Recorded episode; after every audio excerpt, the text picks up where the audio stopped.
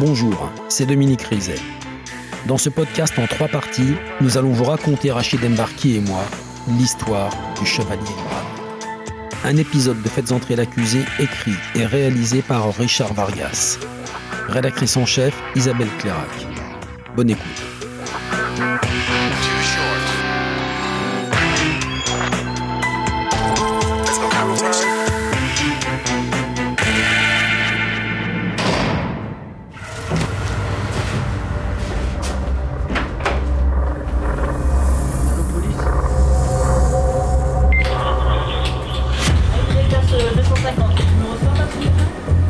Septembre 2007. Il est 22h quand la police reçoit l'appel au secours d'un adolescent. Un jeune qui demande aux policiers de venir au plus vite à la caserne de Montigny-le-Bretonneux, le centre de formation des jeunes sapeurs-pompiers. Brigadier chef Philippe C., compagnie départementale d'intervention des Yvelines. Sur les ondes, on nous informe d'une rixe ou euh, d'une agression. Enfin, c'est pas très très précis. Brigadier chef Thomas B., compagnie départementale d'intervention des Yvelines. La caserne est fermée, tout a l'air calme. On escalade le portail, on rentre euh, dans la caserne. On est deux équipes, à ce moment-là, euh, on monte. Et en fait, à l'intérieur, c'est des longs couloirs, mais des très très longs couloirs qui font toute la longueur du bâtiment en fait. Et régulièrement, il y a des portes. On progresse doucement afin de. Bah, on veut s'assurer, voir si, où a lieu cette risque, voir ce qui se passe. Et on voit une porte qui s'ouvre et qui se referme très rapidement. Visiblement, quelqu'un qui ne souhaite pas nous voir.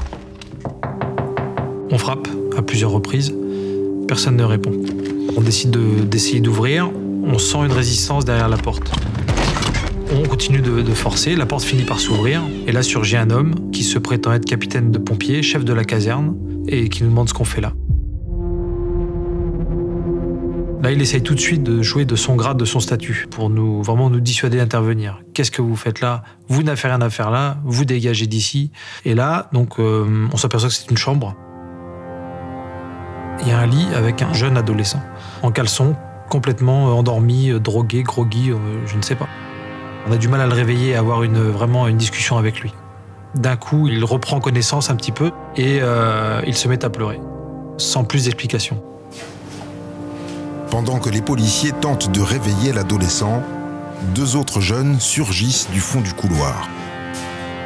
Et là, je vois un adolescent qui arrive vers moi, qui est hagard, qui, est, qui titube, et il s'écroule à nos pieds. Euh.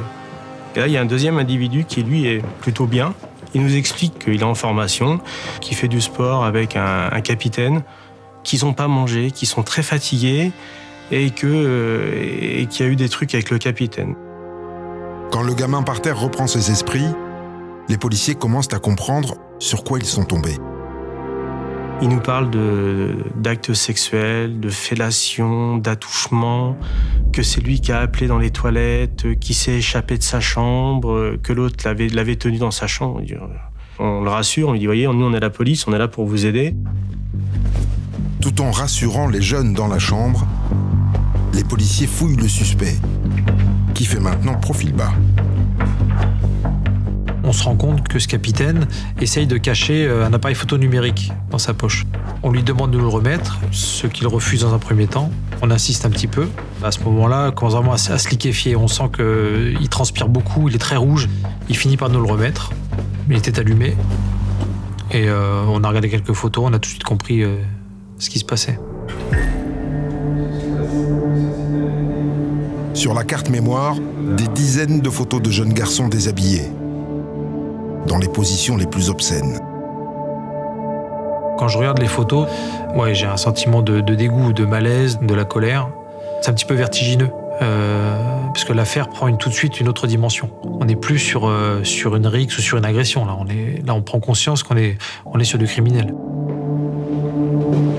Le capitaine est immédiatement placé en garde à vue. Il s'appelle Fabrice Moch. C'est le responsable de la formation des jeunes sapeurs-pompiers des Yvelines. Il a 42 ans, il est marié à une certaine Yannick Lanoux et il a une réputation à tout casser. Major Philippe B., brigade des mineurs de Viroflay. Les parents, quand ils apprennent ça, c'est la douche froide. C'est un coup de tonnerre pour eux. Commandant de police Jennifer Doll, brigade des mineurs de Viroflay. Moch, c'est quelqu'un qui impose énormément, quelqu'un d'autoritaire. On peut dire qu'il est craint et vénéré à la fois.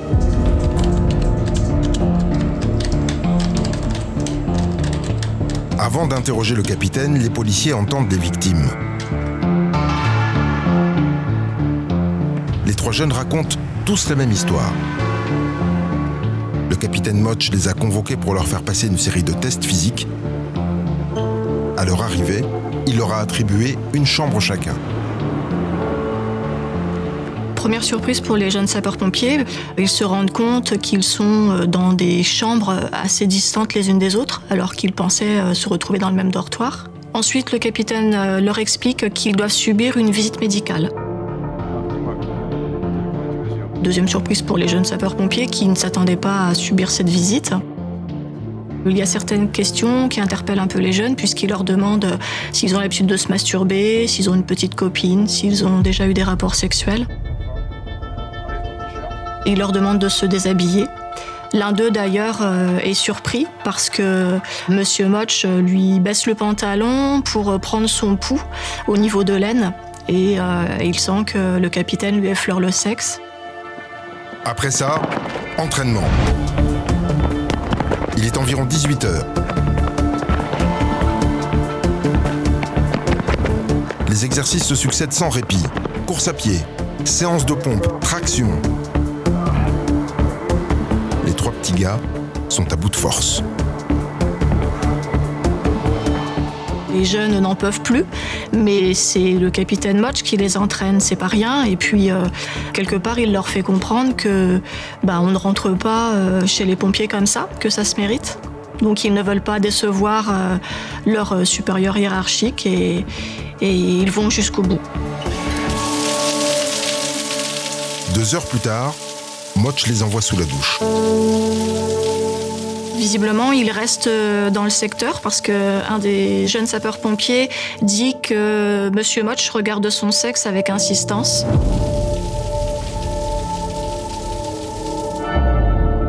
Avant de les laisser dormir, le capitaine leur distribue trois comprimés. Pour prévenir les courbatures, dit-il. En réalité, un rohypnol et deux Stilnox à avaler avec un verre de rhum. Autant dire, un coup de massue. Ils vont tomber très rapidement dans un sommeil profond. Un des trois jeunes sapeurs-pompiers explique qu'à un moment donné, il est réveillé parce qu'on est en train de lui retirer son pantalon.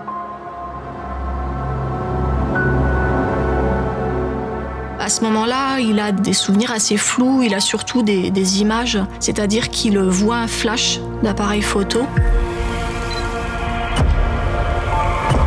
Et il voit Monsieur Motch penché sur lui et qui commet sur lui des agressions sexuelles. Il se dit que s'il arrive à bouger, peut-être que ça fera fuir euh, son agresseur. Et c'est ce qui se passe.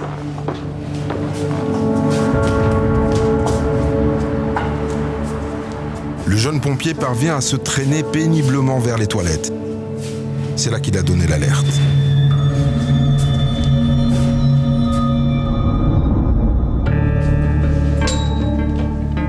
C'est maintenant au tour du capitaine Motch de s'expliquer. Pris en flagrant délit, il va avoir du mal à se défiler. Motch euh, vient très rapidement au fait.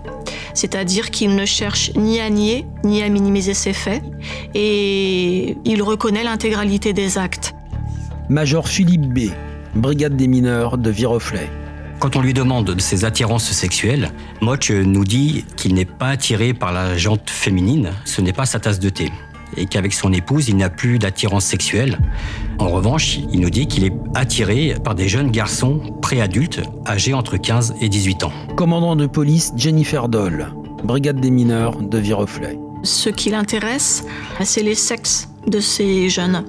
Euh, Le but pour lui, c'est de prendre en photo euh, leur sexe, euh, de les mettre en érection avec éventuellement sa main posée euh, à côté. Il raconte tout ça assez, de manière assez distante, sans, sans affect, sans, sans réelle émotion non plus. Par contre, euh, il ne semble pas prendre conscience réellement de, bah, de la monstruosité de ce qu'il a pu commettre. Inconscient ou trop sûr de lui? Ce capitaine, qui en 98 posait fièrement au milieu de ces jeunes recrues, en chef de troupe. Dominique, grâce au coup de fil d'un jeune pompier, les policiers viennent de sortir trois gamins des griffes de Motch. Oui, en flagrant délit, ce qui, on l'imagine, est vraiment rare dans ce genre d'affaires. Et ça va pas s'arrêter là. Parce que pendant son audition, pendant sa garde à vue, Motch va avouer quatre autres agressions sexuelles. Trois sur des jeunes pompiers et une sur son beau-fils. Il raconte que il a commencé à toucher son beau-fils quand il avait 12 ou 13 ans j'ai repris de plus belle quand il avait 15 ou 16 ans et il raconte au policier médusé qu'il lui faisait prendre des somnifères, qu'il le masturbait et que pendant ce temps, il le prenait en photo. Et la femme de Motch, elle l'a su? Alors sa femme, c'est elle, hein, Yannick Lanoux. Motch dit qu'elle savait, elle, quand elle est convoquée par les policiers, elle dit aux policiers, c'est vrai que quand euh, mon fils avait 15 ou 16 ans, Motch euh, a voulu prendre sa douche avec lui, c'est ce que m'a dit mon fils cadet. Donc je suis allé voir Motch, euh, les policiers disent, vous lui avez dit quoi? Bah, Je lui ai dit que chez moi, ça se passait pas comme ça, qu'il fallait qu'il arrête. Mais bon, j'ai considéré que c'était un fait isolé, sans gravité, et les choses, Rachid, en sont restées là. Et qu'est-ce qu'il risque, Fabrice Motch Il risque gros, hein, parce qu'il est mis en examen pour détention d'images pornographiques mettant en scène des mineurs. Il est mis en examen pour agression sexuelle sur mineurs. La peine encourue, c'est 7 ans.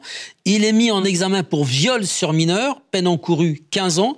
Et ces peines peuvent être portées à 10 et 20 ans si elles sont commises par une personne ayant autorité. Et Motch a autorité. Il est à la fois beau-père et capitaine, et ça constitue des circonstances aggravantes.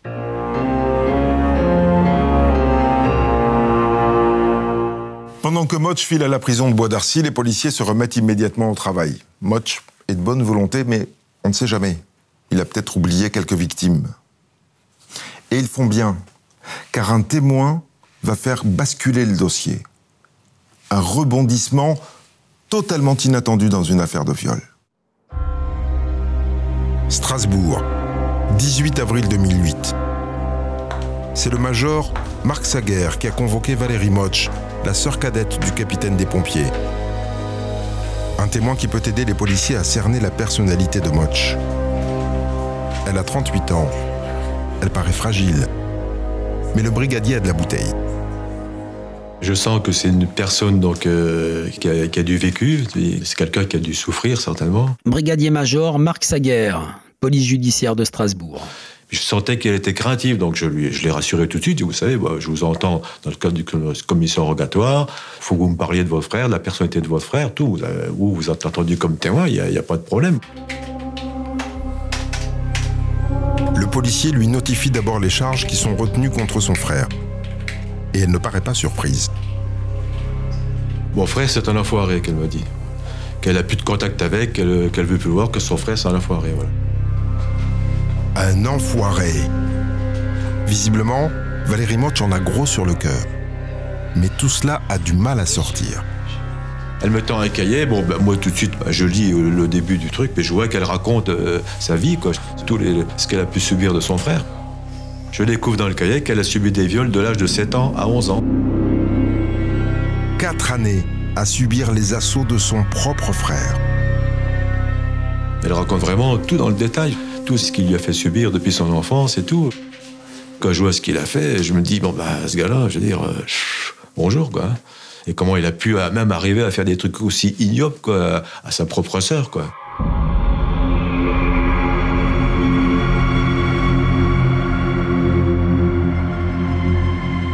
nouvelle victime de Fabrice Motch. Le policier ne l'a pas vu venir. Il enchaîne. D'abord sur l'histoire de la famille. L'enfance de son frère s'est déroulée normalement. Il n'a jamais été maltraité. Elle n'a pas eu des parents, je veux dire, qui lui auraient fait subir des... quoi que ce soit, ce gars-là. Il a, il a eu une enfance euh, comme ses frères et sœurs, je veux dire, euh, normale. Valérie décrit son frère comme quelqu'un d'intelligent, mais aussi comme un manipulateur dont elle a toujours eu une peur bleue. Elle souffre d'avoir subi les, bah, les violences de son frère, mais elle souffre aussi de, de- de ne pas avoir dénoncé et puis de, se rendre compte qu'à cause d'elle, qu'à cause d'elle, ah bah, il y en a d'autres qui, ont- qui ont subi les mêmes choses. Une audition en forme de confession. Valérie Motch signe son PV d'une main tremblante, mais reste assise.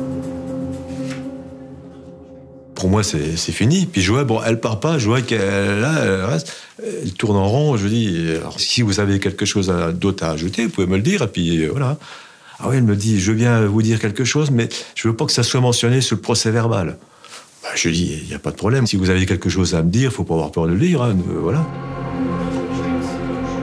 Mise en confiance par le policier, Valérie Motch finit par se lâcher. Son frère n'a pas seulement commis des viols, il a aussi tué un homme. Un certain Philippe Picot. Quand elle me dit ça, forcément, je tombe des nues. Puis je me dis, est-ce que c'est vraiment la vérité? Donc je lui redemande si effectivement, elle m'a dit, oui, oui, je pense qu'il l'a éliminé parce qu'il m'a demandé de l'aide pour faire disparaître le corps.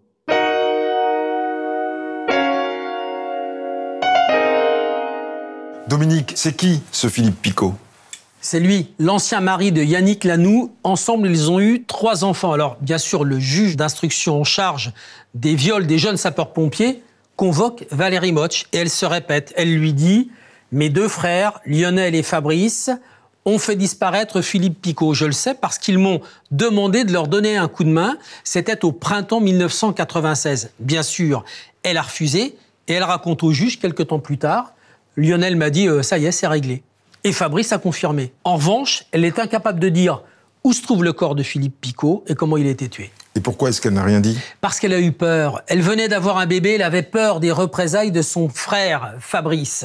Mais maintenant qu'il est en prison pour l'affaire des pompiers, là, elle peut parler.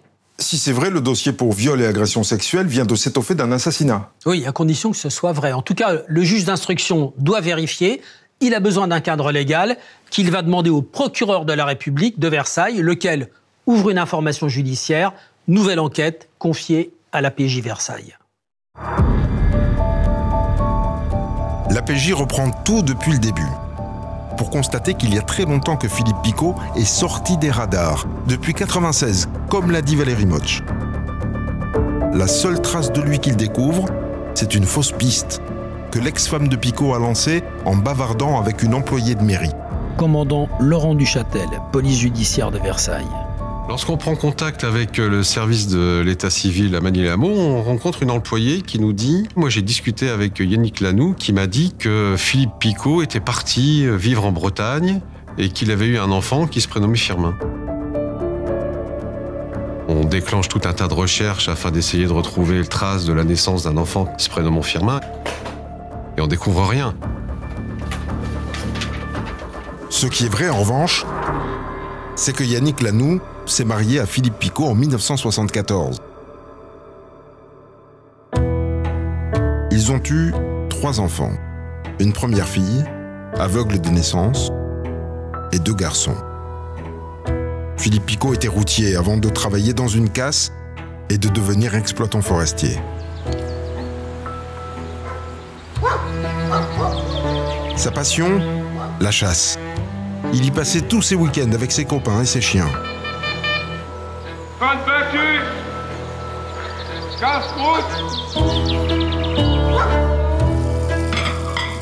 Yannick, elle, était femme au foyer. De témoin en témoin, les policiers réussissent à dater sa disparition. Un peu avant les fêtes de Noël, le dimanche 15 décembre 1996. C'est sa dernière sortie de chasse. Après ça, plus personne ne l'a vue. Vous venez d'écouter le premier épisode de Faites entrer l'accusé consacré au Chevalier Noir. Retrouvez la suite de l'affaire dans l'épisode 2. Retrouvez la suite de l'affaire dans l'épisode 2.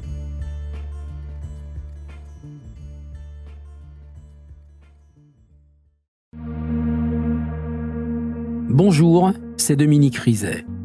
Une poignée de secondes, voilà tout ce qu'il faut pour qu'une vie bascule. Juste une poignée de secondes. Un sursaut, un instant où le destin bifurque dans une direction ou dans l'autre.